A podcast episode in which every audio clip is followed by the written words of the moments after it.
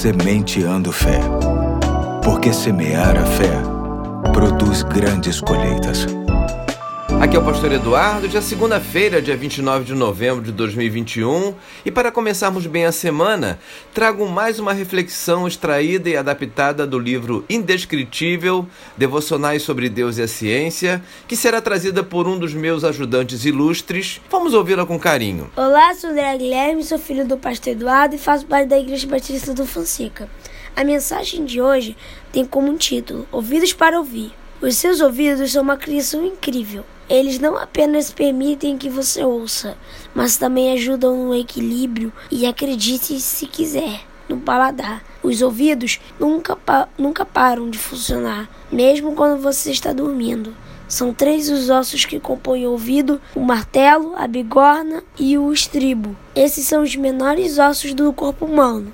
São tão pequenos que todos os três cabem em uma só moeda de um centavo. Os ouvidos funcionam capturando as ondas sonoras no ouvido externo, que é chamado de pavilhão auricular.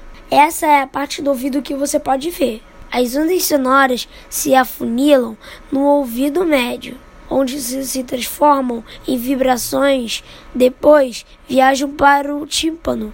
Dali, elas fluem para o ouvido interno. Em seguida, as ondas sonoras vão, vão para o cérebro, que junta tudo isso e diz o que você está ouvindo.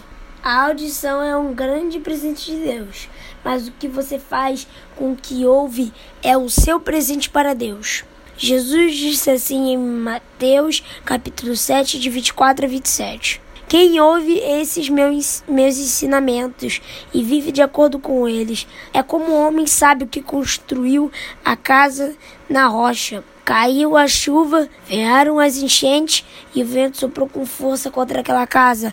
Porém, ela não caiu porque havia sido construída na rocha. Quem ouve esses meus ensinamentos e não vive de acordo com eles é como um homem sem juízo que construiu sua casa na areia. Caiu a chuva, vieram as enchentes e o vento soprou com força contra aquela casa. Ela caiu e ficou totalmente destruída. Não deixe sua vida desabar, como a casa daquele homem sem juízo. Ouça o que o Senhor tem a dizer para você. Leia palavras de Deus e ouça o que as pessoas ensinam. Dê ouvido ao Espírito Santo quando ele lembrar você das coisas que Deus disse. E depois de ouvir a palavra de Deus, faça o que ela diz. Valeu? Deus te abençoe e até a próxima. Obrigado, André. Deus te abençoe também, assim como a todos que nos ouvem hoje. E até amanhã, se Deus quiser.